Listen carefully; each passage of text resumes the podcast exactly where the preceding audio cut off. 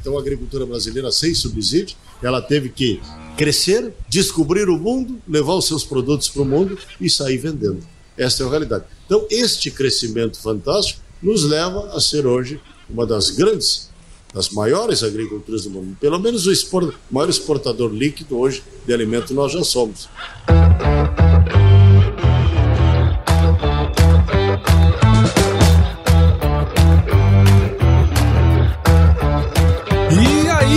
Pessoa, tudo beleza? Estamos começando mais um episódio aqui do Agro Resenha e nesse episódio eu vou conversar com o Gedeão Pereira, que é produtor rural, presidente da Farsul atualmente, a Federação da Agricultura e Pecuária do Estado do Rio Grande do Sul, e vice-presidente da CNA, onde também exerce o cargo de diretor de Relações Internacionais. O Gedeão é médico veterinário pela Universidade Federal de Santa Maria, é produtor rural, proprietário e administrador da Estância Santa Maria com produções de pecuária de corte. Seu Gedeão, muito obrigado por estar aqui com a gente e seja super bem-vindo ao Agro Resenha Podcast. Ok, Paulo Ozaki, é um grande prazer estar no teu podcast para comentarmos algumas coisas que vai em torno de Farsul, da nossa atividade, Exato. da nossa, eu diria assim, hoje, orgulhosa atividade de produtor rural. É. Nós somos solução não para o Brasil, mas para o mundo. Exatamente. Essa é a nossa realidade. Eh, De tão importante que o Brasil emerge neste cenário, principalmente agora de pós-Covid, ainda com a guerra europeia. É isso aí. E o mais interessante é que nós estamos gravando diretamente da 45ª Expo Inter, né? O local aqui cedido pela Farsul e a gente está aqui conversando.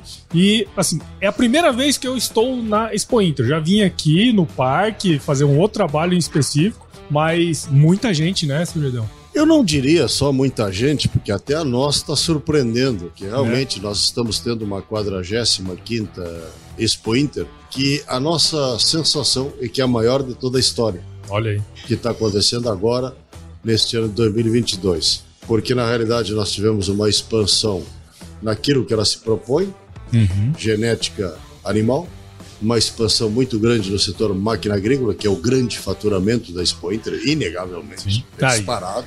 Muitas, é por- é muitas marcas, né? E, na realidade, 60% da indústria brasileira de máquina agrícola está no estado do Rio Grande do Sul. Sim, Então, Verdade. é, a Expo Inter está espelhando tudo isso. Ademais de ter também a parte muito importante de, uma tradição da Expo Inter, que é o freio de ouro, do cavalo Uhum. crioulo também, que nós sempre falamos é público de Grenal. Tá?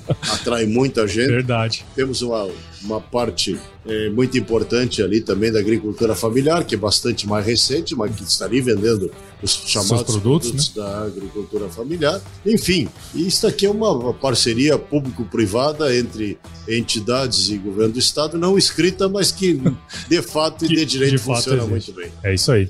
E pra você que tá ouvindo esse episódio aqui agora, você já sabe que no AgroResenha Porteira não tem tramela pra quem busca se informar sobre assuntos ligados ao agronegócio. Então não sai daí, porque esse bate-papo tá muito legal. Firma o golpe que nós já já estamos de volta.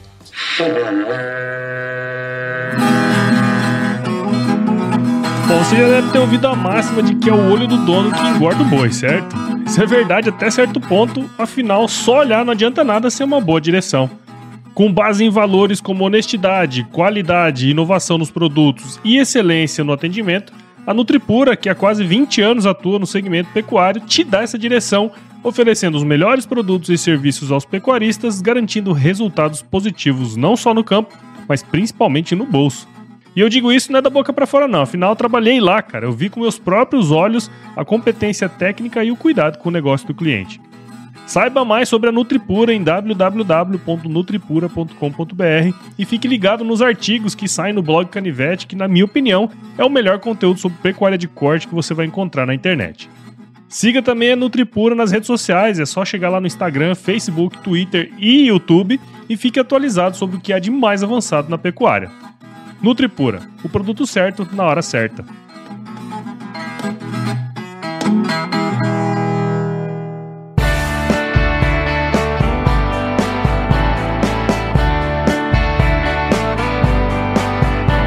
Tô aqui de volta, sou o Gedeão. E isso é pra gente começar essa resenha, né? O podcast chama Agro Resenha pra gente trocar a mesma ideia e tudo mais. Eu queria saber um pouquinho da sua história. Conta um pouquinho da sua história aí pra gente. Eu sempre, como Farsul, eu tenho trabalhado muito a juventude nossa. São os futuros produtores rurais, alguns já presentes. Uhum. E sempre coloco com muito empenho que o agronegócio, para continuar tendo o sucesso que está tendo, necessita de sucessores, não de herdeiros. É, é são coisas completamente São coisas diferentes, né? Herdeiros e sucessores. Sim. E no meu grupo familiar, possivelmente da minha geração, eu tenha sido o sucessor do empreendimento que começou com meu pai. Meu pai começou a trabalhar no Uruguai, não no Brasil. Ah, é? De lá viemos para cá em 1960. Eh, eu me formei em medicina veterinária em 1971. Eh, talvez tenha sido a primeira propriedade rural no Brasil a fazer o novilho jovem. Abate com 24 meses. O primeiro lote de novilhos Nossa. abatidos com 24 meses foi em 1973. Algumas primaveras atrás. Naquele tempo nem se falava em agricultura no Brasil Central. Verdade.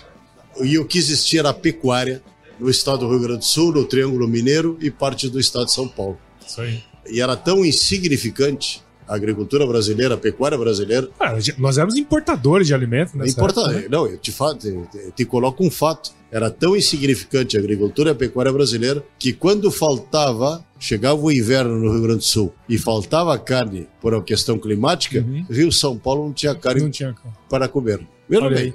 Que loucura, né? Era essa, nós éramos absolutamente. Era um país continental e insignificante. E o- isso foi ontem, né? Estamos falando, eu não diria anteontem, porque ontem foi que nós entramos nos grandes mercados. Verdade. Anteontem nós éramos absolutamente insignificantes. Uhum. E era bem isso. Sim. Eu me recordo que vastas regiões aqui do estado do Rio Grande do Sul, que outrora tinham pecuária, hoje nem sequer existe mais uma vaca. E, e aí se estendeu a agricultura com toda a intensidade, essa agricultura que explodiu pelo nosso país. Uhum. E eu me formei em 1971, voltei para a fazenda, ah, comecei a trabalhar, ah, me formei num dia, no outro eu já estava trabalhando, querendo introduzir novas ideias, novas tecnologias naquela época que nós tínhamos uma pecuária absolutamente linkada em campos nativos, campos naturais, em que cuja capacidade de produção era produzir um novilho com 48 meses de idade e até mais. Sim. O primeiro acasalamento nas fêmeas era aos 36 meses, ou seja, 3 anos. Três anos. Hoje imagina. nós já viemos para o limite fisiológico, 14 meses. Os abates já vieram abaixo de 24 meses. É, então, esta era a posição da pecuária da época. Então, nós é, saímos da, da faculdade e começamos a trabalhar. No outro dia, já com a ideia de em tocarmos as inovações tecnológicas possíveis da época, que também eram muito poucas Sim. era mais em cima de pastagens cultivadas, aqui para o nosso clima, clima temperado, basicamente de azevém, trevo e cornichão, coisa que o Brasil Central não sabe o que, que é, tem nem ideia. mas são, coisas, mas são coisas muito pertinentes ao nosso clima. Sim. Nós que somos possivelmente o único estado de clima temperado do país, depois vai, vai tropicalizando à medida que vai subindo, passando por Santa Catarina e Paraná. Então, mais ou menos, esse foi o nosso início eh, de atividade eh, rural. Acho que a sua geração de profissionais né, do agro, sejam eles agrônomos, veterinários, enfim, qualquer uma dessas atividades, foi a turma que teve que quebrar o paradigma, né? Isso deve ter sido muito complicado. Eu diria que sim, porque nós não só quebramos os paradigmas, a nossa geração, como ela está ainda eh, à testa de um novo Brasil. Uhum. Esta mesma geração ainda. As gerações que nos estão sucedendo hoje estão administrando os nossos negócios, é verdade. Por isso que eu já falei de cara em sucessores. Uhum. Então já estão os nossos sucessores administrando as nossas fazendas, as nossas propriedades, enquanto nós estamos à testa dos negócios e até, em alguns casos, na repre- representatividade classista, que é de fundamental importância para defender os interesses dos produtores rurais nesse emaranhado de eh, legal que existe um país difícil, complexo como é o nosso Sim. Brasil, em que dizia o Pedro Malan, teu passado é incerto. É, Teu que passado. nós, que nós temos que trabalhar eh, com muito afinco e hoje eh, muitos de nós já estamos aí nessas representatividades, enfim, auxiliando e continuando sempre com o desenvolvimento da agricultura nacional, do agronegócio nacional, que hoje é mega. É, é pujante, né? A gente vê em todas É as feiras. Esse ano eu tive em algumas feiras também, fui na, na AgriShow e lotado da mesma maneira que tá aqui. Um negócio impressionante, tanto que as pessoas, os negócios que estão rolando, as empresas, né? Isso tudo deixa o negócio muito interessante, né? E aí, assim, o senhor comentou um pouquinho da, da, da Expo Inter e tal, né? Conta um pouco pra nós, né? Um pouquinho sobre a Expo Inter, como ela funciona, como que é o negócio aqui. Ô Paulo, é, isso aqui é uma parceria público-privada não escrita Aham, e que funciona. legal. Funciona e funciona muito bem.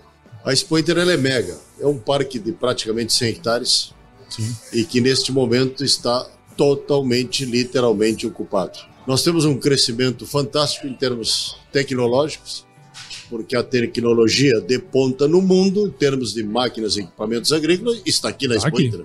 Assim como vai para o AgriShow, Sim. assim como vai para a Expo Direto com o Trijal, assim como vai para a Bahia Farm. E veja bem, estou te falando não só na Expo Inter, estou te falando outras exposições importantes, assim como eu fui lá ver em Campo Novo dos Parecis, Sim. também uma bela Uma exposição, bela exposição. não do tamanho da Expo Inter, obviamente que não, mas aonde está a tecnologia, porque na realidade, o que mais me impressiona nesse país, e agora eu falava com o Paulo, lá no início dos anos 70, que praticamente nós éramos incipientes, insi- insignificantes em termos agrícolas e pecuários, que o Brasil começou a se desenvolver aí nos anos 80, eh, nos anos 90 nós começamos a pisar no mercado internacional, e isso aí foi feito numa velocidade incrivelmente, é uma epopeia, Sim. epopeia do povo brasileiro, vamos ser claro, Verdade. que ninguém está escrevendo ainda em livro nenhum, porque tu sair de importador de alimentos num país que é um continente, diga-se passagem, É. o Brasil é continental, no clima tropical, que não tinha tecnologia para clima tropical. O Brasil é, é gigantesco, é um continente, tem solo, tem água, tem energia, mas não tinha tecnologia. E fundamentalmente hoje também tem um homem altamente tecnificado que é o agricultor brasileiro. Verdade. Por isso que a agricultura brasileira cresceu tão rapidamente. Claro, assistência creditícia, não subsidiada, apenas uma pequena parte, o que nos tornou competitivos. E eu sou um dos inimigos de qualquer tipo de subsídio para qualquer coisa. O subsídio acomoda, é Acomoda. lastimável. Isso É só, só ver a Europa, né? Ah, é o que eu ia dizer. Estamos vendo isso acontecer na Europa hoje. Uhum. Então a agricultura brasileira sem subsídio, ela teve que crescer, descobrir o mundo, levar os seus produtos para o mundo e sair vendendo. Esta é a realidade. Então este crescimento fantástico nos leva a ser hoje uma das grandes, das maiores agriculturas do mundo. Pelo menos o expor- maior exportador líquido hoje de alimento nós já somos. E eu acredito que por todo esse, esse histórico muito recente da agricultura brasileira e porque conseguimos desvendar e desdobrar o cerrado brasileiro, Mato Grosso por si só já é um continente, Positivo. um estado mega estado, com uma produção espetacular, diga-se de passagem. Primeira agricultura desenvolvida tropical do mundo está lá, É verdade. para quem quiser ver. Então, o, o trópico está olhando a agricultura tropical como solução do mundo, e a agricultura tropical ainda descobriu um caminho que jamais os países de clima temperado, aonde nós aqui no Rio Grande do Sul nos encontramos, nós somos clima temperado, para ver a diversidade do nosso gigantesco É um país muito grande, né? espetacular. Nós vamos acima do Equador, né? Né? Não esquece que metade do Amapá e Verdade. no Inclusive, a safra deles é invertida É, da invertida. nossa, né? A safra é Exato. igual aos dos Estados Unidos. Né? Exatamente, é invertida. Bom, é, este, este país espetacular, com este crescimento fantástico, descobriu e desenvolveu estas tecnologias que hoje os países de clima temperado nem imaginavam. Porque o país de clima temperado ele faz o quê? Utiliza um hectare com uma safra por ano. É isso aí. Ele tem que escolher qual Qual cultura ele produto vai, botar. colocar. Isso aí. Enquanto o Brasil, no clima tropical, ele produz duas e até três safras por ano Se no quiser. mesmo hectare. É verdade. Ou seja, isso nos dá uma diferença competitiva esmagadora sobre qualquer outra agricultura do mundo. Imagina o produtor rural. Eu conheço um pouco do teu estado, Mato Grosso. Uhum. Um pouquinho diferente do nosso Rio Grande. O que, que eu vejo no Mato Grosso? Bota soja, que não é o carro-chefe. Tira a soja, bota o algodão. Nesse meio tem o milho. E daqui a pouco, daqui a pouco já começamos a pensar em desenvolver, inclusive, a triticultura também para aquelas bandas. É. Qual é a eficiência produtiva e econômica deste produtor que consegue desenvolver uma cultura de soja, de milho e, e de algodão no hectare, ano, quando ele fecha o balanço dele no ano? Qual é a parte do mundo que consegue fazer isso? Não tem ninguém. Não tem. Não tem.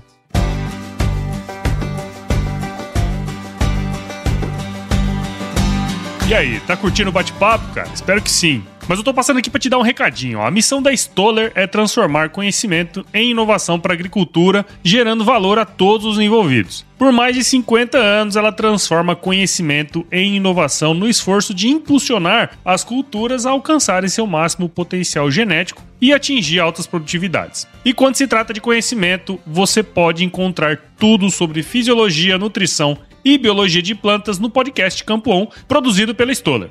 Lá, um time de especialistas aborda assuntos relacionados às principais culturas agrícolas e, como você já sabe, você pode escutar quando, onde e como quiser. Aprimora o seu conhecimento no site da Stoller, o www.stoller.com.br. Lá você vai encontrar vários artigos técnicos e o link para assinar o podcast Campo On no Spotify. Lembre-se de seguir a Stoller no LinkedIn, Instagram, Facebook e YouTube. É só procurar por Stoller Brasil. Isso é inovação, isso é Stoller.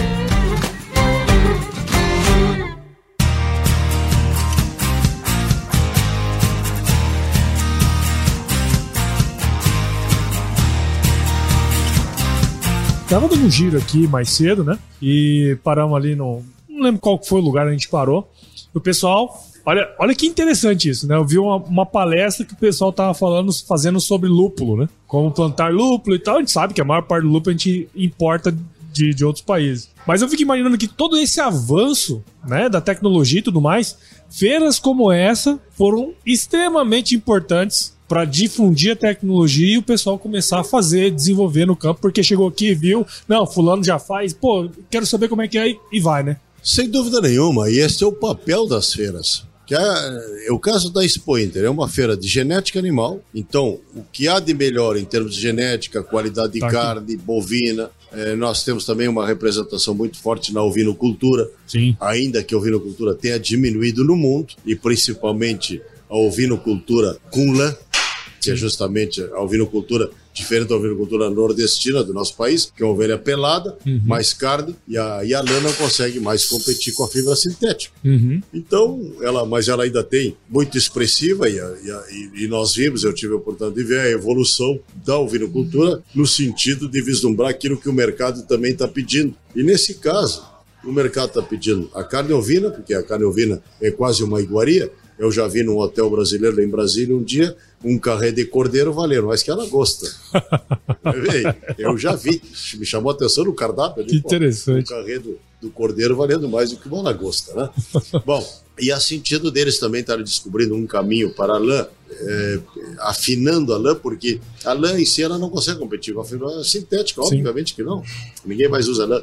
Mas a- a- as que têm fi- mais finas, é, as lãs mais finas, ela tem uma utilização em alguns tecidos que fazem com muita qualidade, de passagem, oriundos da fibra natural. E a ovinocultura despertou para esse tipo de situação e levando as, as- essas raças laneiras para esse tipo de Então, isso é genética. Eu estou citando este exemplo, embora seja muito reduzido ao estado do Rio Grande do Sul, a uma parte do estado, porque a ovinocultura tem diminuído, mas de qualquer maneira, estes são os avanços genéticos. A mesma coisa em tecnologia de carne, as medidas que se fazem em cima do bovino, para ver termos de maciez, de marmoreio, que é muito característico das raças britânicas, Britânicas. diferente das zebuínas, que é mais capa. A- a- ainda as raças zebuínas vão chegar um dia nisso aí, É. mas é bem mais difícil. É, tem tanto alguns Nelore com marmoreio lá no, no Marmoreio, Mato Grosso. lá, exatamente, é. vai chegar. Vai chegar. Mas hoje o caminho mais rápido que o Brasil está encontrando para produzir carne gourmet é justamente cruzar o Nelore com as É britânicas. aí. e realmente produz um produto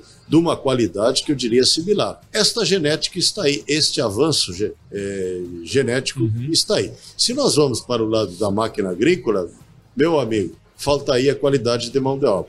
Porque o que tem dentro de um trator, de uma coletadeira, de um pulverizador, em termos de tecnologia embarcada, veja bem, eu compro o trator e quando ele chega na minha fazenda, eu fico olhando para ele e digo, quem é que senta aí dentro? Como é que faz? É, como é que faz isso aí dentro? É né? verdade, cara. E isso é uma realidade que nós estamos vivendo hoje. Quer dizer, um dos gargalos que está surgindo para a continuidade do crescimento da agricultura brasileira é, sem dúvida nenhuma, a qualidade da mão de obra. E para isso é que nós trabalhamos com o nosso Senar. Uhum. Sim. A importância do nosso Serviço Nacional da Aprendizagem Rural, que ele está semeado por todo o Brasil, capitaneado pela nossa CNA, CNA. Confederação Nacional da Agricultura e Pecuária do Brasil, e é o único S que nós temos e com recursos, sim, suficientes e bons recursos, pagos por nós, produtores rurais, para levar treinamento justamente não só para a mão de obra rural, senão que também para o produtor rural, que aí é a nossa tag, assistência técnica e gerencial, que não está em todos os estados brasileiros, porque depende de cada federação, Sim. mas que nos estados que está, está levando assistência técnica gratuita para um nicho de produtores rurais bastante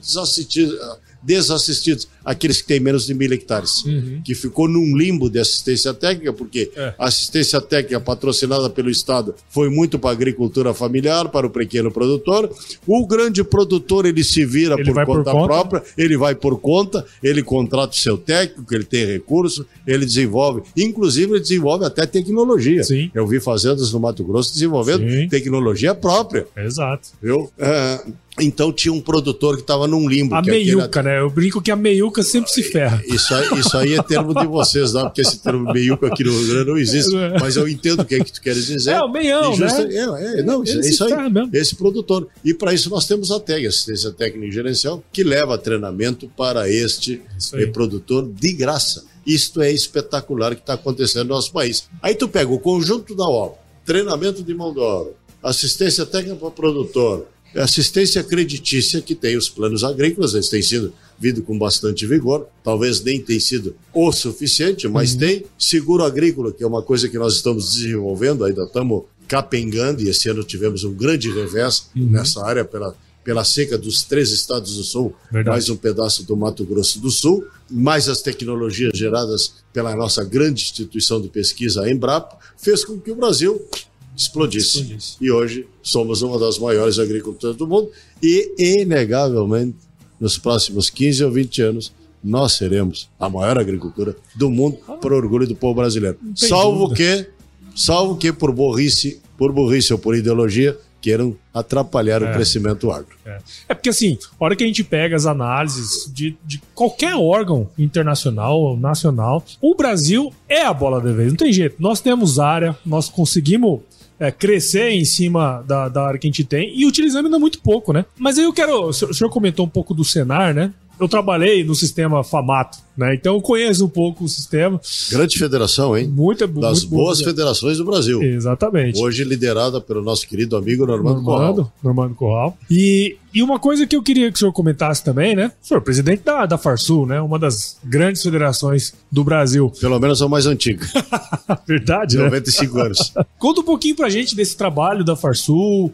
Acho que o senhor, como produtor rural, né, tem essa prerrogativa, né? Tem para ser presidente da Farsul, da- de qualquer federação, tem que ser produtor rural. Conta um pouquinho pra gente como que é o trabalho, como que desenvolve. Deixa eu explicar para que o, quem te acompanha no teu podcast entenda o que, que é o estado do Rio Grande do Sul. O estado do Rio Grande do Sul é o estado, talvez, o mais diversificado da nação brasileira, porque ele vai do clima temperado à plantação de abacaxi. Nós temos a zona de Torres, no litoral, que planta abacaxi. Abacaxi é uma, fita, é uma fruta simbólica do clima tropical. É. No Rio Grande do Sul também tem isso. Veja a diversidade de, que o clima leva e a diversidade de culturas que tem o estado do Rio Grande do Sul. E a metade norte do estado do Rio Grande do Sul é absolutamente diferente da metade sul do Rio Grande, até no tipo de gente, até nas pessoas. Nós temos na metade norte uma grande influência italiana e alemã, e na metade sul do estado uma grande influência espanhola e mais portuguesa. Então isso estabeleceu diferença, além de que metade norte é o bioma Mata Atlântica e a metade sul é o bioma Pampa, Pampa. que é o único é o único lugar do, deste território, deste país continental, que tem o bioma Pampa, que são 17 milhões de hectares, é infinitamente pequeno para o Brasil. Olha bem, bioma Pô, Pampa com e 17, 17 milhões, né? 17 milhões de hectares é absolutamente pequeno para, para o Irrisório, nosso né? país continental. Pensando no todo o Brasil, ó. Brasil, ó, eu sou, eu sou um brasileiro muito fanático, eu tenho muito orgulho do meu país, do nosso Brasil, pelo gigantismo dele, pelo tamanho, pelo que nós já estamos fazendo, principalmente no nosso setor, que o nosso setor é que está levando a bandeira Sim. brasileira por este mundo afora. É, hoje as pessoas, os estrangeiros nos respeitam pelo que nós fazemos. E vem aqui pra ver o que nós fazemos não, também, né? Não mais pelo samba, nem pelo É. futebol, mas pelo que nós fazemos, Exato. de passagem. Bom, e o Rio Grande do Sul, ele tem essa, essa grande diversidade. É verdade que vocês que estão me vendo aqui no podcast, que esta agricultura brasileira, ela é feita pelo povo que saiu daqui, do estado do Rio Grande do Sul. Eu que pela sei. gauchada. Lá em Mato Grosso, cheio. O, o Mato Grosso tá cheio, o oeste da Bahia tá cheio, Roraima. o Mato Piba tá cheio, tem gaúcho em Roraima. Aliás, eu fiz o meu projeto Rondon em Roraima. No É tempo, no tempo, projeto Rondon, integrar, integrar para não entregar. É isso aí. Assim se chamava o projeto Rondon em 1970. Eu Nossa. fiz o projeto, passei um mês em Boa Vista. Naquele tempo, Boa Vista era uma coisa bem complexa. Né? Não, nem tinha uma perto- boa vista, né? não tinha uma boa vista, bem menos do que hoje. É, veja bem, E, então tem uma diversidade cultural muito grande. E este povo da metade norte foi o que subiu o Brasil lá fora, fazendo agricultura, passaram para Santa Catarina, o oeste do Paraná e foram subindo. Chegaram no Mato Grosso do Sul, Mato Grosso, oeste da Bahia, hoje estão no Mato Piba lá, que é Sim. é uma grande fronteira agrícola brasileira. Enfim, estão em todo o país que onde se permite fazer agricultura, tu tem agricultores oriundos do estado do Rio Grande do Sul, que é, o, é a gauchada que vai chegando por lá. E veja bem, algo estranho, né? Eles subiram 2, 3, 4 mil quilômetros e não desceram 400. Essa é a característica da metade sul. Porque Sim. o bioma pampa, com outras características, ele não se adaptou à cultura da soja. Hum. E veja bem, e quando esse povo subiu, não era para plantar soja, que não se falava quase em soja no Brasil, É. era para desmatar o cerrado, passava correntão, enleirava, tocava fogo, aquilo desmatava tudo para plantar arroz do Uhum. É sequeiro. aí. Foi a primeira cultura que foi desenvolvida no Brasil Central. E acho que não estou equivocado. Depois é que chegou a soja. Foi, foi bem depois. Depois bem chegou depois, a soja. depois. Aí a soja explodiu. Até, até os anos 90 aqui, essa era a sequência. E veja bem, e para nós a soja nem nisso na metade sul do Rio Grande. A soja começou a chegar na metade sul do Rio Grande em 2010. Olha aí. 2009, 2008. eh, tinham alguns produtores eh, apanhando muito porque nós não tínhamos a tecnologia a genética que se tem na planta soja. Nós não tínhamos a tecnologia do plantio direto, nós não tínhamos máquinas e equipamentos adequados à cultura da soja. Então, a metade sul é uma nova, por incrível que pareça, ainda que nós estejamos há 300 anos nesse estado, a metade sul do Rio Grande é uma nova fronteira agrícola brasileira.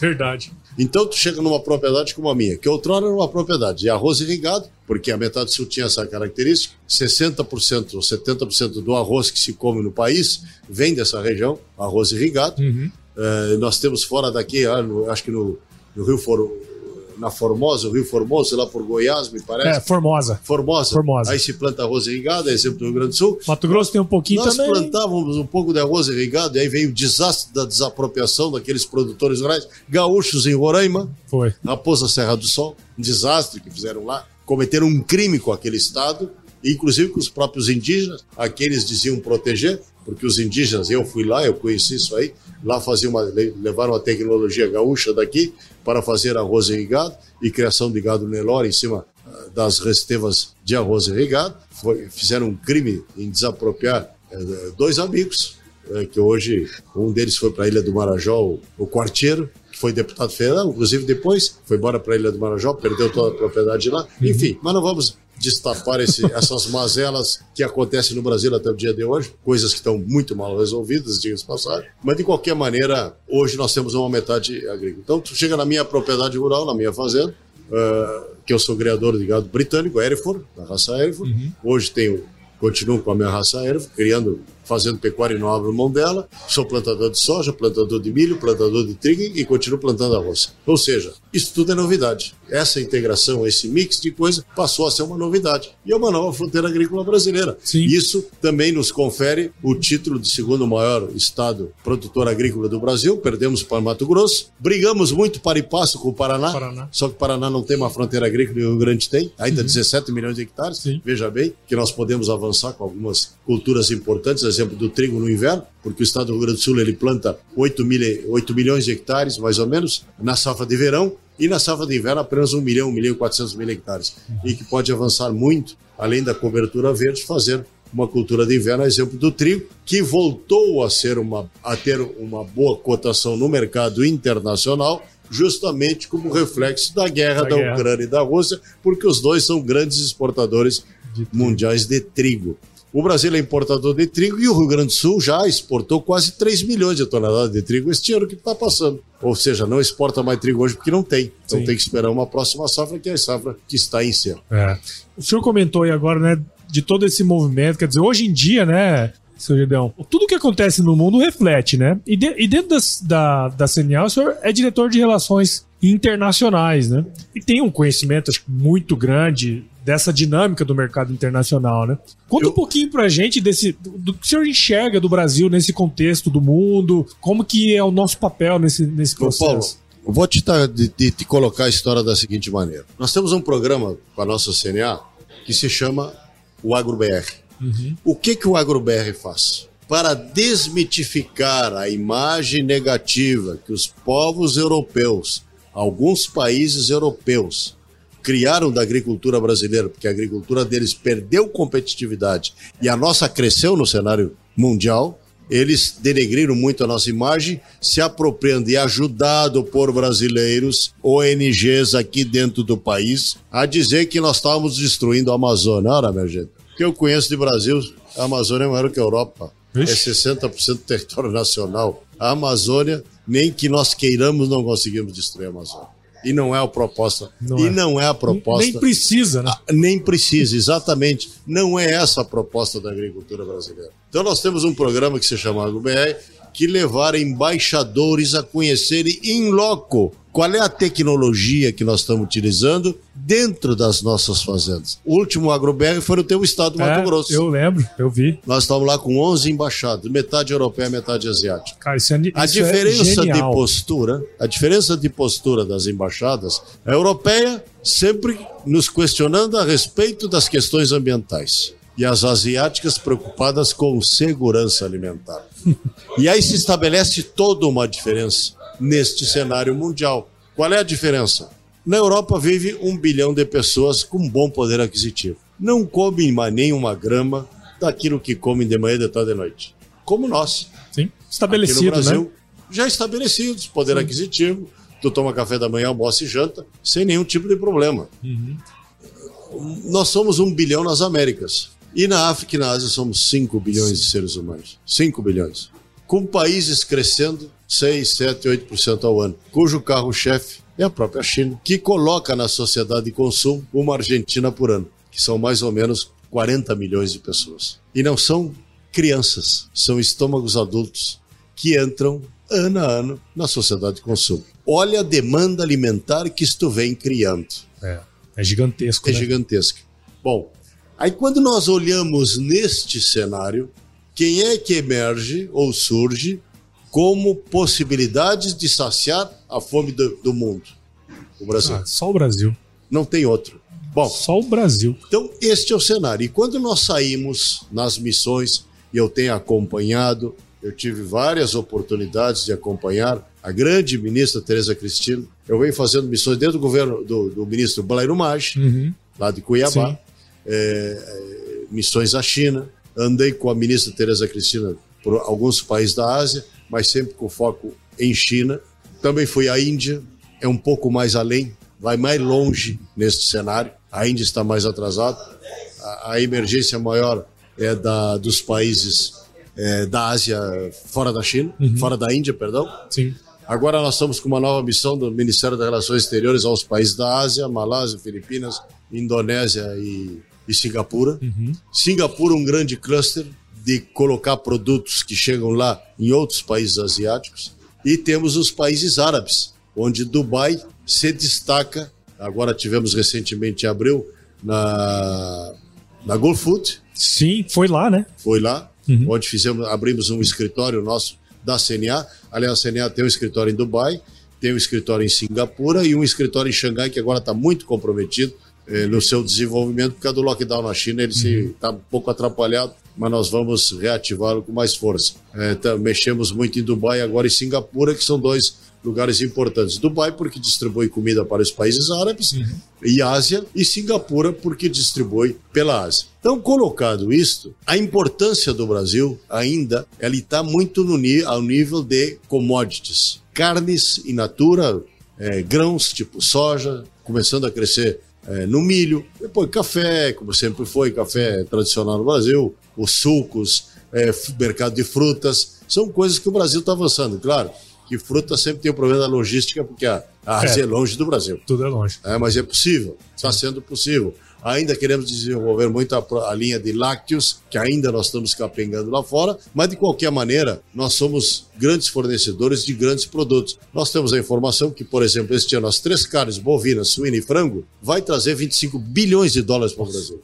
As três carnes. É muito Só dinheiro, elas, né, cara? 25 bilhões de dólares. Nossa. Me informa a BPA como a BIEC que isso está acontecendo. Mas o Brasil, eu entendo que nós estamos na primeira etapa do desenvolvimento de mercado internacional. A primeira etapa qual é? Esta, de vender muita commodity, muito produto in natura, mas não importa. Porque são bilhões e bilhões. A nossa balança comercial com o mundo é, é, é superavitária. Nós exportamos mais de 100 bilhões de dólares, 125 bilhões de dólares, algo em torno disso aí. É, pode pouco mais, pouco menos, mas é, é, é não muda muito. Tanto é que o Brasil é o maior exportador líquido de alimentos. A Sim. maior balança comercial líquida de alimentos em, em ingresso em dólares é a do Brasil. Sim. Bom, mas esta é a primeira etapa. Nós, CNA, vislumbramos que a segunda etapa começa a ser, a ser desenvolvida. Como é, o porquê que começa a ser desenvolvido? Que aí nós precisamos das marcas brasileiras nas gôndolas do mundo. Uhum. É uma segunda etapa. Eu já vi, por exemplo, frango da marca Sadia, outras marcas, a marca Seara, a marca, uma terceira marca que agora me... Então, eu já vi estes produtos começarem a chegar com produtos industrializados, empacotados, já com marcas Direto. brasileiras. Mas aí nós vamos ver de quem é. É da BR, BRF, BRF Foods, né? JBS, Marfrig, Minerva, várias de frango, uh, frangos brasileiros já empacotados com, a, com uma marca brasileira também. Uhum. Isto já começa a aparecer principalmente nos países árabes. Principalmente é. nos árabes. Na China Inclusive tem indústria lá, né? Tem indústria brasileira lá. Né? Tem indústria brasileira, principalmente na Arábia Saudita. É isso aí. Uma joint venture da BR Foods, com não sei quem da Arábia Saudita, mas justamente, inclusive, para produzir o frango lá dentro. Sim, sim. Mas a ração tem que ir do Brasil. É. Tá?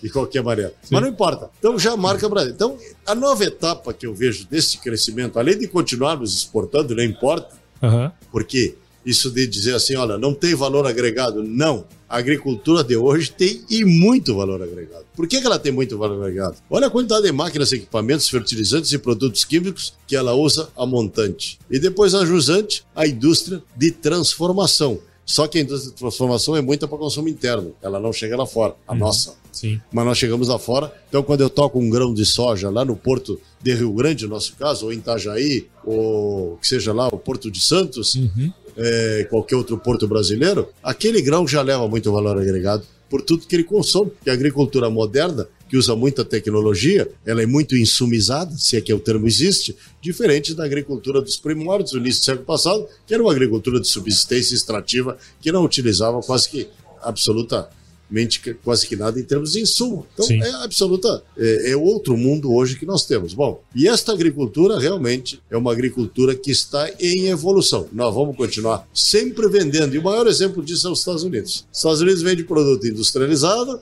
e vende produto in natura, uhum. sem problema nenhum. E eu não vejo problema nisso aí. Agora é evidente que se nós pudermos crescer com marcas, e esse é o, é o outro programa que se chama Agro Brasil da CNA. O que, que nós fazemos? Nós pegamos pequenos produtores nossos, pequenos empresários com marcas absolutamente desconhecidas e levamos junto nas grandes feiras do mundo. Uhum. É exemplo que nós levamos lá na, na, na GoFood, este fim de semana agora está saindo mais um grupo para uma exposição importante que tem em Singapura. Vamos ao Cial de Paris, vamos a Nuga, enfim, aonde tenha alguma exposição importante, junto com um convênio com a Apex Brasil, Sim. CNA com a Apex Brasil, justamente para desenvolver. Então a Apex faz o cenário, faz os estandes, monta lá para os exportadores brasileiros, vão muitas marcas, grandes e pequenas e médias, e a CNA se preocupa com os pequenos, de agenciar e levar para que possam vender os seus produtos também e começar a desenvolver novos horizontes. E a hora que a gente para para pensar no potencial que isso existe, né, Sr. é, é muito grande, é gigantesco e tudo que o Brasil tem de potencial, tudo isso que o senhor falou, assim, só corrobora o que a gente está vendo, né? Quer dizer, o Brasil é a bola da vez e cada vez mais vai ser importante nesse contexto mundial, né? Não tem jeito, né? O que que disse a, eu acho que era, que que era da, do FMC, né? Do, do que? Do... Que teve aqui no Brasil a presidente do FMC ou algo assim, o MC. O MC, o MC, OMC, né? Eu acho que é o OMC. Organização Mundial do Comércio, né? Que o Brasil hoje é fundamental para a sobrevivência do mundo. É isso. Ela veio aqui para dizer isso aí. Ela é africana, né? Teve faz o quê? Faz pouco tempo aqui. Ou seja, o Brasil é, é de extrema importância nesse cenário e cada vez mais. É cada é vez aí. mais, quer queiram ou quer não queiram. É isso aí. Olha só, eu nem preciso te dizer que produzir alimentos para as próximas gerações será cada vez mais desafiador, né? Com uma demanda crescente por alimentos e com o uso racional dos recursos naturais, só o conhecimento e o trabalho duro podem nos ajudar a enfrentar esse desafio. E é por essas e outras que a missão da Yara é alimentar o mundo e proteger o planeta de forma responsável. Você já imaginou como seria uma sociedade mais colaborativa, um mundo sem fome, um planeta respeitado? Pois é, é pensando justamente nisso que a Yara busca crescer de forma sustentável, promovendo a nutrição de culturas ecologicamente corretas através de soluções de energia com emissão zero, aumentando assim o valor em todos os elos do agronegócio. Top demais, né? Conheça mais sobre a Yara no www.yarabrasil.com.br e aproveite para navegar na plataforma de e-commerce novinha em folha, onde você pode comprar fertilizantes de uma maneira diferente e com a confiança de sempre. Lembre-se de seguir a Yara no LinkedIn, Instagram, Facebook, Twitter e YouTube. É só procurar por Yara Brasil Oficial. Yara e você, nutrindo hoje para colher sempre.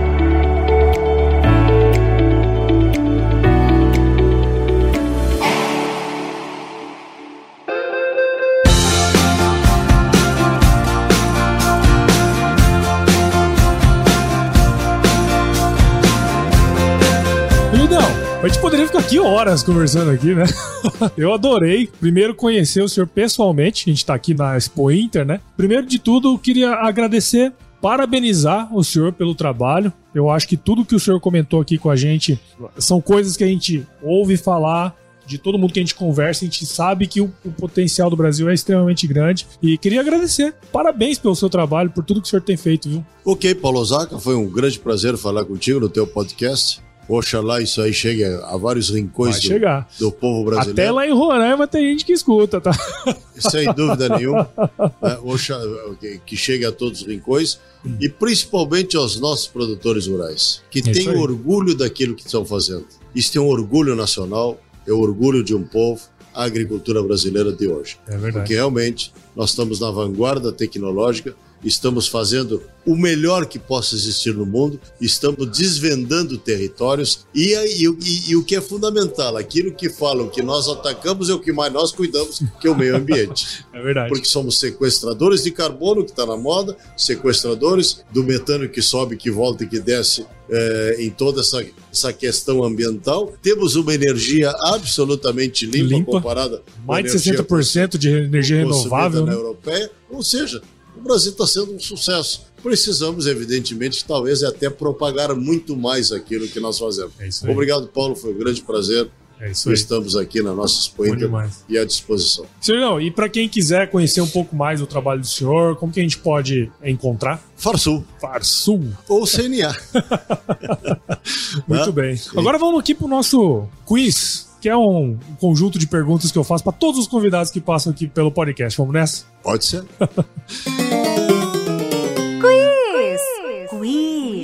Senhor Gideão, na verdade é o seguinte, eu vou te fazer algumas perguntas e você responde a primeira coisa que vier à cabeça. Senhor Gideão, qual que é a sua música antiga predileta? Sabe que, como eu fui criado numa geração de Beatles, Ó, Beatles. Beatles ah, É? não é da minha geração, mas confesso não, que gosto é da muito. minha geração. Não, hoje até nem se toca mais Beatles praticamente, mas foi eles que surgiram naquela época e fizeram todo esse crescimento da, Ah, da, da música que hoje se escuta exatamente. enfim, pelo mundo afora. Teve uma mudança de hábitos culturais, Muito. atingiu fortemente a juventude da minha época, e com coisas boas e coisas ruins, diga-se passagem, né? Mas eu sempre, quando se fala em música do meu tempo, tenho muita reverência a esse período da Beatlemania. Muito bom, muito bom. E qual foi o lugar mais legal que você já visitou? É muito difícil de ver, porque o mundo, wonderful world, o mundo é muito bonito, diga-se passagem. Eu tenho, eu gosto muito do meu bioma pampa, acho meu bioma belíssimo. É, nosso, o nosso bioma ele se estende por Uruguai, por Argentina. É uma região do mundo realmente é, muito bonita, naturalmente. Aliás, natural nada é, porque isso foi construído também pela mão do homem, aí em outras épocas mais antigas. Mas temos uma diversidade realmente fantástica que seria muito difícil é, dizer o que, que é mais bonito. Temos o interior da Europa, onde temos os jardineiros da Europa, que eles chamam de agricultores, mas que são jardineiros, que enfeitam muito o meio ambiente europeu. O interior de alguns países da Europa também é realmente muito bonito, assim como temos belezas fantásticas na Ásia.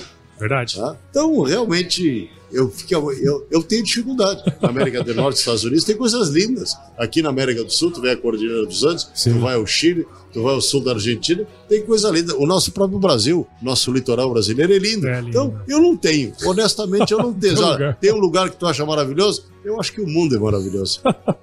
Muito bom. E na cozinha, seu Gideão, qual que é a sua especialidade? Não sou chegado à cozinha, mas sou um bom churrasqueiro. Ah, é. Como todo como, bom gaúcho. É isso que eu ia falar.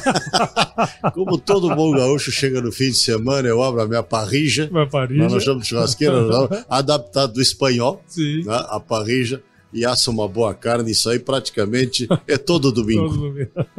E indica um livro pra gente que de alguma maneira impactou a vida do senhor e que você pode compartilhar conosco. Tem um livro que eu acho muito interessante, é, eu não me lembro exatamente o nome do. Até pode me ajudar. Agradeço aos agrotóxicos por, por estar, estar vivo. Nicolas Vital, inclusive, Nicolas ele Vital. já esteve no podcast. Exatamente, também. Nicolas Vital. Um livro de todos os que eu li, mas esse me impressionou de sobremaneira. Porque realmente ele traz a desmitificação. É, muito dado, processo, muita informação. Muita informação, e que se não fossem os produtos químicos, embora boa parte da humanidade os queira condenar. Não, se não fossem os produtos químicos, nós não teríamos essa fartura de alimentos é. que temos hoje. E eu que sou consumidor também, além de ser produtor, eu confesso a vocês que eu não me animo a comer um produto na minha mesa que não tenha tratamento químico. É. Porque ele traz segurança alimentar. Exatamente. Diferentemente de tudo do que o pessoal pensa, né? De tudo aquilo que o pessoal tende a pensar, é. que estamos envenenando o mundo, que as pessoas estão comendo veneno. Não, pelo contrário, meu muito pior são as aflatoxinas, são os, é.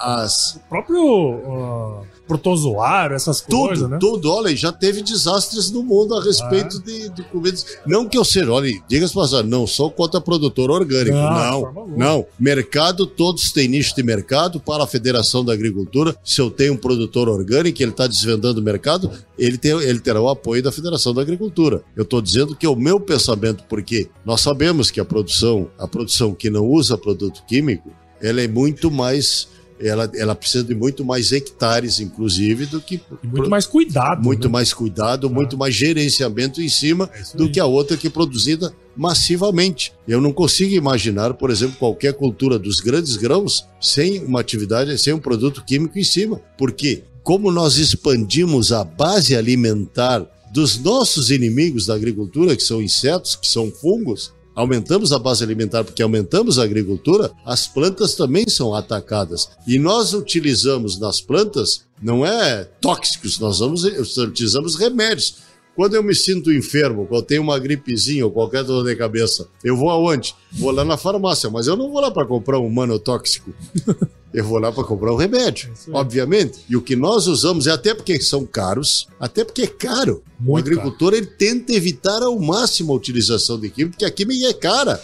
Ela, é, as moléculas custam muitos anos a serem desenvolvidas para terem esta segurança necessária ao consumo humano elas levam muito tempo, isso aí investimentos bilionários das grandes empresas da área química para que nós tenhamos um produto com segurança para que possa ser utilizado, combater as pragas, ser tratado e chegar na mesa do consumidor. Essa é uma realidade. Sim. Então, por isso que eu acho esse livro do Nicolas Vital muito bom, esse muito importante muito para bom, que né? tenha o conhecimento das pessoas. Claro que existem outros, né? Depois do mas esse livro me parece esse, que ele. Esse livro é muito bom mesmo. Muito é, importante. Inclusive, a gente falou muito sobre ele, a gente, a gente trouxe ele pro, pro podcast, né? E acho que essas informações, os dados são importantíssimos para de, de, de, fato desmistificar isso que o senhor comentou. É muito interessante. Agora, pra gente finalizar, se o senhor se encontrasse com o seu eu de 17 anos, qual seria o melhor conselho que o senhor se daria? Se eu me encontrasse com o meu eu de 17 anos, eu não imaginaria que eu teria chegado aqui. Até porque nunca pensei isso na minha vida. Vou ser muito honesto com vocês. Eu comecei a minha vida é, sindical, vamos dizer assim. Eu não gosto de usar muito o termo sindical, sabe? Uhum. É, sindicato, é, sindicato parece... Tem, tem, não, essa, essa vida de representação é, de classe, política né? da nossa classe, isso. política. Eu me considero um político classista. Sim. Desenvolvi isso aí. Não sou um político partidário, não. Jamais pensaria em qualquer possibilidade de entrar para uma política, até porque não me interessa, até porque meu negócio também não me é. deixaria. Né? E hoje eu estou aqui porque eu tenho meu filho, sucessor, sucessor, como eu já falei lá no início, senão eu não estaria na posição que estou hoje, de presidente da Federação da Agricultura, um dos vice-presidentes da CNA e ainda diretor do mercado internacional, que me ocupa realmente muito tempo do, do, do tempo disponível que uhum. temos. Mas eu comecei a minha vida nessa articulação absolutamente inimaginável, sem querer. É, quando eu, como nós temos lá uma, entidade muito antiga, que veja bem, a Farsul é, é, é a federação mais antiga do Brasil, 95 anos. E o meu sindicato rural, que era a Associação Rural, é mais antiga que a Farsul. Nossa. Ele foi fundado em 1904. Uhum. Quer dizer que ele está com 119, 118 anos. Vamos ser claros. Sim porque nós tivemos muita influência do prata. Se nós olharmos, a pecuária gaúcha sempre teve muita influência do prata, e se nós olharmos as grandes exposições, Palermo em Buenos Aires, Prado em Montevidéu, uma é de 1860 e alguma é. coisa, outra também, tudo do século retrasado, dos anos 1800. Uhum. E isso aí teve uma influência que subiu aqui pela, por essa região da América do Sul, do nosso país, e foi, vieram sendo fundadas as associações rurais na fronteira com o Uruguai, por isso que a minha é fundada em 1904. Imagina, uhum. o Brasil não existia nessa época. Vamos ser claro. Né? Bom, e aí, eu, uh, lá um belo dia, nós estávamos com um problema, sindicato rural por um lado, associação rural por outro, quer dizer, nós já somos poucos e estamos divididos. Dividido ainda. Aí tratamos de somar as duas entidades, juntar numa única entidade só. Aí surgiu um movimento de base entre produtores rurais e foi, e possivelmente, eu acho que porque eu tenha falado muito, me puseram de presidente dessa instituição, que fundiu lá em Bagé, na minha terra, o sindicato com a associação rural. Porque o, o, o, o associativismo via sindicato é dos anos 60 para cá, uhum. é bem mais jovem do que as associações rurais. Uhum. E tem uma característica, a fronteira do Rio Grande do Sul é cheia de associações rurais que terminaram virando sindicatos ou se associaram ao sindicato. Por exemplo, a minha é, lá é Sindicato Associação Rural de Bagé, porque ela não é, é, ela não é uma personalidade jurídica porque se manteve os patrimônios afastados, porque o patrimônio da Associação Rural é muito grande uhum. e o do sindicato não é tanto. Mas a diretoria mesmo foi uma construção que nós fizemos naquela época. Aí comecei lá, Daqui a pouco é, vieram as grandes lutas aqui no estado do Rio Grande do Sul, principalmente de, de ordem que nos que a esquerda gosta muito de atacar, que é em cima do direito de propriedade, através de reforma agrária, MST, vistorias do INCRA, que nós nos contrapomos muito fortemente, os produtores do Rio Grande se reuniram, se uniram em torno disso aí, lutamos muito fortemente para que não expandissem a reforma agrária no Estado, uhum. que ela era absolutamente injusta e até hoje ela não justificou. A reforma agrária no Brasil até hoje não justificou é. a que veio e levaram 70 milhões de hectares. Pô, foi, não foi pouco. Foi uma bica, né? E não justificaram ainda. Tanto é que hoje, neste governo Bolsonaro, que eu acho que é algo que deveria ser feito sempre, veio a titulação da terra para o reformado, para aquele que foi beneficiário da reforma agrária, porque a esquerda é contra a iniciativa privada. E para nós, a, a, a, a propriedade privada é o nosso calcanhar de Aquiles. Eu discuto qualquer coisa, meu amigo. Mais preço, menos preço, mais é chuva, menos chuva, seca. Mas o direito de propriedade, para mim, tem que ser inviolável. É o que me dá segurança jurídica é para mim poder fazer os investimentos pesados para poder suprir a fome do mundo. Para poder botar um produto na conta do supermercado, eu tenho que ter segurança jurídica. Eu tenho que ter a segurança na minha propriedade. Isso é uma grande, é uma grande missão do nosso setor. Sim. É, e os enfrentamentos vieram a partir da esquerda que assumiu o poder no Brasil. Foi lastimável. A sorte que nós, que o agronegócio cresceu, é, nós começamos a vender melhor, evidentemente, que a nossa imagem, mas foi a luta de, a, a custa de muito sacrifício. E eu estava meio que na ponta dessa encrenca toda aí da, da, da discussão agrária aqui no Estado. Aí vim para. Fui convidado pelo ex-presidente, que já faleceu, faleceu ainda com o seu mandato, a participar da diretoria da Farsul. Aí cheguei a ser vice-presidente por quatro mandatos. Esse presidente que faleceu também me convidou a ser, enfim, a ser presidente da Farsul na época. E depois, pelo falecimento, eu vim a ser presidente da casa, porque eu estava como vice. É, me elegeram a primeiro mandato por unanimidade aqui na federação. Aí fui para uma última reeleição, também fui eleito por unanimidade, o que muito me honra, ser eleito por unanimidade numa federação é, como então... a nossa, da Farsul. E agora, inclusive, fiz uma mudança de estatuto. Eu promovi uma. E, e eu chamo a mim, digo eu, nesse caso não digo nós, digo eu, limitar os mandatos na Federação da Agricultura do Rio Grande do Sul. E fizemos uma, uma assembleia há bem pouco tempo atrás, onde foi aprovado o novo estatuto da federação, limitando a dois mandatos dois de quatro anos. Então, já te, já te digo que estou eh, exercendo o meu último mandato. Só que neste último mandato, no início dele, que coincide com o mandato da CNA, este grande presidente que nós temos, o João Martins, baiano, é, me convidou a ser o segundo vice-presidente da CNA e ainda, antes de eu terminar esse mandato, no último, no penúltimo ano, creio eu, ainda não, no outro mandato, quando eu iniciei outro mandato, ele já me entregou lá naquele período esta diretoria muito importante, que é a diretoria de mercado internacional, o que tem me oportunizado um grande aprendizado de mundo. Quer dizer, sair do nosso só do nosso berço do, de Brasil, bolha ali, né? de Brasil e de mundo. Isso é muito bem meu Rio Grande. Né? O Brasil como turista, mas o Brasil como agricultor eu passei a conhecê-lo com mais profundidade a partir é, dessa minha posição na CNA. E o mundo, idem né, de todas as missões que tive a oportunidade de fazer com o próprio presidente Bolsonaro. O presidente Bolsonaro eu tive na China e tive na missão da Índia, com a nossa grande ministra Tereza Cristina, que deixa saudades, embora hoje tenhamos também um bom ministro que vai estar conosco aqui na Expo Inter, uhum. Marcos Montes, é um sucessor da, da ministra Tereza Cristina, mas de qualquer maneira é um aprendizado muito grande, sem dúvida nenhuma, uh, e eu me considero, vamos dizer assim, é, um aquinhoado por ter tido essas oportunidades. Agora, como diz o gaúcho, né? O cavalo passou encilhado, eu montei.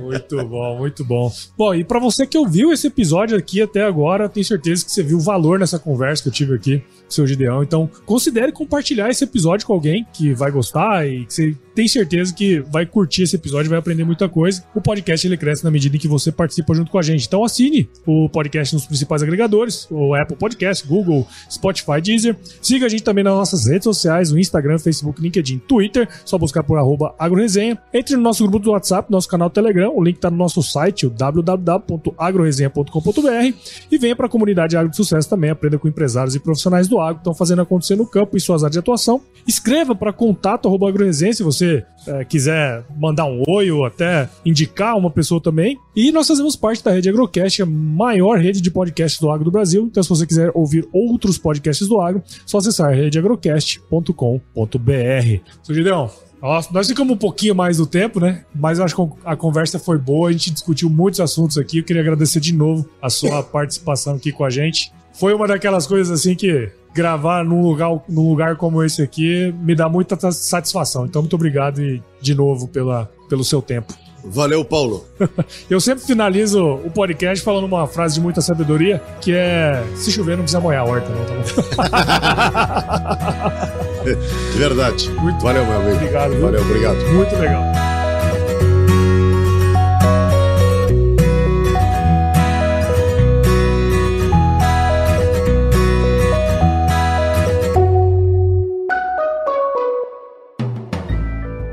Mais um produto com a edição Senhor A.